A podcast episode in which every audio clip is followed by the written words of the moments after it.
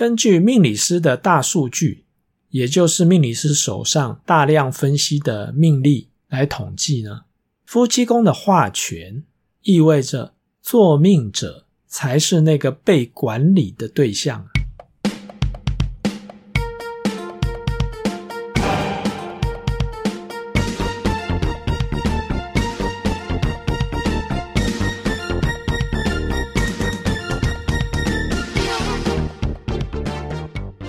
在前两集的内容当中呢，我们提到了夫妻宫的视角关系，也就是从作命者的观点来看呢，他的伴侣或者是配偶会是什么样子。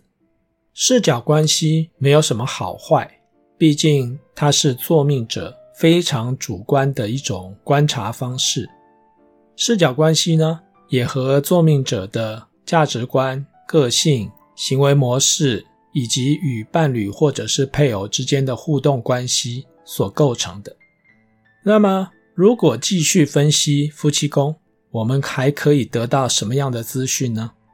婚姻感情的顺利与否，或者是幸不幸福，就只观察夫妻宫吗？还是会有其他的观察面相？相信这也是大家非常关心或是想要知道的问题。夫妻宫虽然以夫妻作为它的名称，但是夫妻宫里所谈的却是感情。当然了，人们在结婚之前的感情，还有在结婚之后的感情呢，所持的观点或者是需求，往往是大不相同的。这种观点或需求的不同呢，其实也可以理解啦。譬如说，婚前的忠厚老实，婚后呢，就会被认为单调无聊，不够浪漫。婚前风趣幽默、人缘很好的特质呢，在婚后也可能被认为是轻浮、不稳重、不够庄重。除了主星之外呢，夫妻宫内也可能会出现其他的星曜，譬如说四化、煞星。那么这些四化或者是煞星对夫妻宫到底会有什么影响？各自代表什么样的意涵呢？我们先来看一下四化。长久以来，我们在学习四化的过程当中呢，四化也就是化禄、化权、化科、化忌，常常会用一种自我感觉良好的方式呢来诠释四化，也就是将化禄、化权、化科想象的非常的美好，好像。只要主星受到化禄、化权、化科的加持之后呢，各种好处或是优点便会随之而来。举个例子来说，化禄呢常常被简化成金钱、财富；化权呢则被解读为权力；化科呢就叫做有名气。那当然，化忌。就变成人人避之有恐不及的是非，还有麻烦了。但是如果你仔细观察自己的命盘，在命盘当中呢，这种化吉，也就是吉祥的吉，代表化禄、化权、化科，它的数量呢，一定比化忌来得多。既然我有化禄、化权、化科，都是代表好事，化忌就代表不好的。那命盘上面所呈现的就是好的多，坏的少啊。所以每个人在乍看自己的命盘，就会有一种沾沾自喜的感觉。哇，好像各种好事呢，终将发生在这些化吉的宫位上面。譬如说有化禄啊，有化权啊，有化科啊，这些宫位应该就会不错才对吧？但事实上呢？这是我们自己望文生义、自我感觉良好的一种诠释方式了。在四化当中呢，每一颗星曜都有多种不同的含义，某些含义之间呢带有关联性，可以从某个含义呢联想或者是演化至另外一个含义。譬如说，化禄就带有缘分深厚、数量增加、对待关系良好。等等的不同意义，但是这些不同意义呢，仿佛又有一层相互关联的深层含义，也代表越多越好。最明显的例子就是财帛宫如果有化禄，而且是武曲化禄，那代表作命者呢，对于金钱的观念就是钱越多越好。这种解释呢，非常的直观，也很好理解。但是如果用最简洁、最精炼的方式来形容化禄，它就代表坐命者的资源。什么叫做资源呢？就是坐命者的时间、精神、金钱、情感，都是属于资源的范围。因此，命盘中的化禄在哪个宫位，就代表坐命当事者呢，会将自己的资源投入在那个领域，或者是那个面向。譬如说，化禄在财帛宫，代表作命者呢，求财的欲望非常的强烈，也会花时间还有心思呢，来打理他的财务，追求他的财富。如果化禄在仆役宫呢，就代表作命者注重自己和朋友、同事啊、部属之间的交往还有相处关系，愿意花时间跟精神呢，处理他和朋友、同事、部属之间的大大小小事情。那么，假设你的夫妻宫有化禄，那会是一件好事吗？应该是不错才对啊。如果夫妻宫有化禄，虽然代表作命者会愿意将他的资源投入感情的经营或者是婚姻当中，可能会是一个好情人，但是化禄本身也带有目标分散、数量增加的意涵。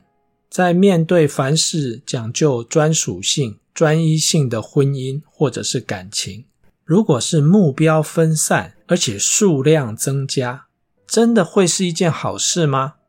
夫妻宫有化禄，虽然代表作命者就会将资源投入婚姻感情的经营，而因为他愿意投入资源来经营，因此如果和这样的人结婚或者是交往，就可以预期彼此之间的对待关系良好，缘分深厚，也就逐步的兑现化禄这颗星的含义了。但是人生的故事通常不会在从此王子与公主过着幸福美满的日子这样的氛围底下呢，画下句点。人是有感情的，人性呢也是复杂的。坐命当事者既然愿意将资源投入感情或者是婚姻，通常也代表他们对于感情和婚姻呢，有着高度的期望。毕竟期望等价的付出与回报，这是人之常情啊。我付出多少，我也希望能够得到多少。可是，一旦付出所带来的回报无法满足坐命者所有的需求时，他们就会用行动来兑现化禄的另外一个含义：数量增加。也就是，既然一位伴侣只能满足自己某一个层面的需求，那么就要找另外一位或者是另外几位伴侣来满足自己其他面向的需求。这一点呢，就很像古代的皇帝后宫要有很多嫔妃的逻辑呢，是相同的。这些嫔妃呢，有的要帮皇帝呢传宗接代，有的呢，譬如说像皇后要帮皇帝呢管理后宫，也有些嫔妃呢要陪皇帝一起享乐，更有些嫔妃呢要让皇帝有恋爱的感觉。如果这些需求要在同一个人的身上呢得到满足，那么这个人的压力呢就会很大，也不容易做得好。所以就要有很多嫔妃，也就是一群人，借着各自分工的方式呢，来满足皇帝的这些需求。乍听之下，你可能会认为这种就是性别歧视。可是，当我们把皇帝这个角色呢，或是这种需求不分性别地讨论，也就是夫妻宫有化禄的人，这种想法。不只是男性，女性也会有啊。而在我论命的经验当中，有些作命者就会想要知道他夫妻宫里的化禄究竟代表什么意义。当我用这种需求很多、很难满足，所以目标会分散、数量会增加的这种可能性呢，说明之后，说明者也会恍然大悟地说：“对对对对，这个就是我的想法。只是这个想法哈，太不符合主流价值了，所以我都不敢和别人讨论，只能默默地放在心里。但是我的说明。”的确解开了困扰他许久的疑惑，而这些人呢，他们本身就已经愿意投入资源来经营他们的感情或者是婚姻，那么多花一些时间和精神呢，让伴侣的数量增加，好像也不会是什么难事啊。我对每一段感情都是专注而且认真的，只是他们凑巧都在同一个时间发生啊，或者是。我爱他们，并不表示我不爱你啊！我为什么不能同时爱两个人，或者是同时爱好几个人？这些呢，其实并不是夫妻宫有化禄的人呢，他们所想出来的推脱之词啊，或者是花言巧语，有时候可能真的是他们的肺腑之言。只是作为一般人的我们呢，可能因为条件不足，能力不够。或是没有慧根，没有办法像这些人呢，在感情的路上左右逢源，自然也就无法了解他们真正的心声。既然夫妻宫里有化禄，似乎并没有像我们想象的那么美好，那么如果夫妻宫里有化权，会不会比较好一点呢？化权的意义呢，就代表权力，或者是说想要掌握权力。当然，它也代表霸道、争执、冲突，或者是管理。这些看似不同的含义呢，好像也有某种的关联性。同时呢，化权也代表数量，它不像化禄带有不确定性，就是很多。化权所代表的数量呢，就是两个数字的二，所以化权呢。在命理上，有时候叫做主双，就是代表有两个的意思。有许多相关的学说告诉我们一件事情：两个人在婚姻感情当中，除了两情相悦之外呢，还有权力的斗争，希望对方能够屈从在自己的掌握之下。所以你不觉得人性真的很复杂吗？因此，夫妻宫里有化权的作命者。就会逐步地兑现化权三部曲。第一，就是想要掌握感情或者是婚姻当中的权力，希望对方能够听从自己的意见或者是命令啊，进而能够控制对方。而化权当中的霸道就会慢慢地展现。但是你想控制对方，对方也有可能想要控制你啊。希望你能够听他的指挥。我们不是常常讲吗？乌龟怕铁锤，蟑螂怕拖鞋。不论是谁，都希望自己的手中拿着是铁锤或者是拖鞋，而不愿意当乌龟或者是蟑螂。在这种情况之下呢，就会进入到化权的第二个阶段，也就是争执还有冲突。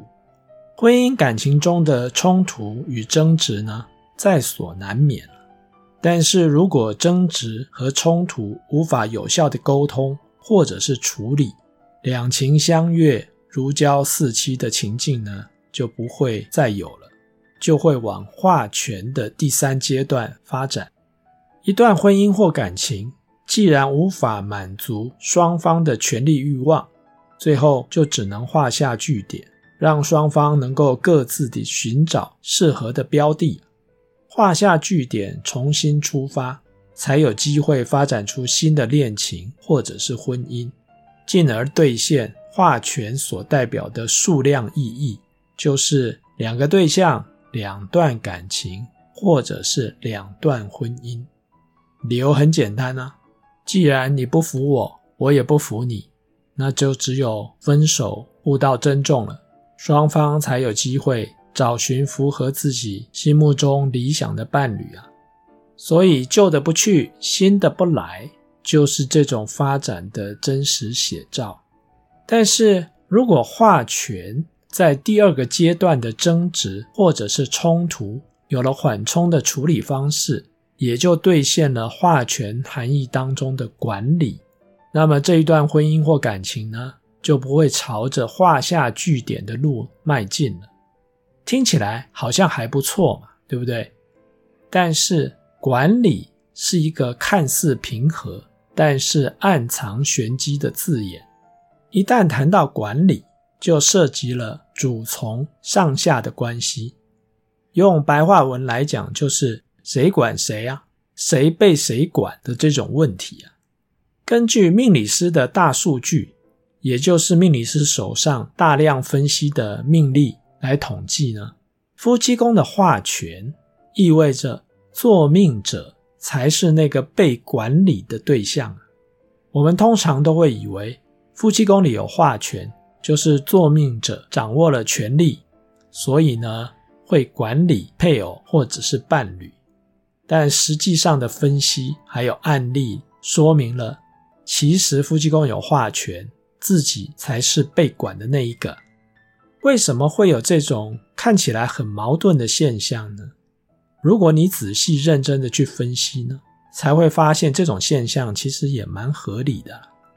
如果作命者真的不想被管理，那么就直接选择结束，不是更干脆吗？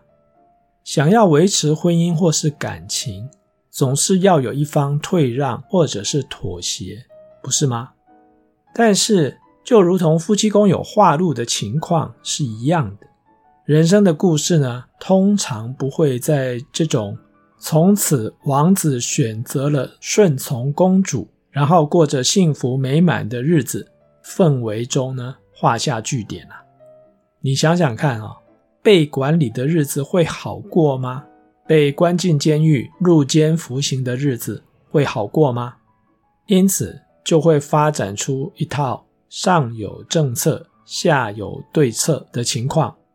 夫妻宫化权的作命者呢，一旦被管，而且觉得不舒服之后呢，就会想找机会向外发展，寻找适合自己的环境。一方面呢，既可维持原有的婚姻或感情。另一方面呢，又可以满足自己在感情面向的需求还有想象，所以对作命者来说呢，这就是一个两全其美的方法。但是，它也逐步兑现了化权所代表的数量意义，也就是两个对象、两段感情。所谓管得越紧，就越有反弹。你也不得不承认，这种情况真的是上有政策，下有对策。夫妻宫的分析先讲到这里，我们下次继续喽。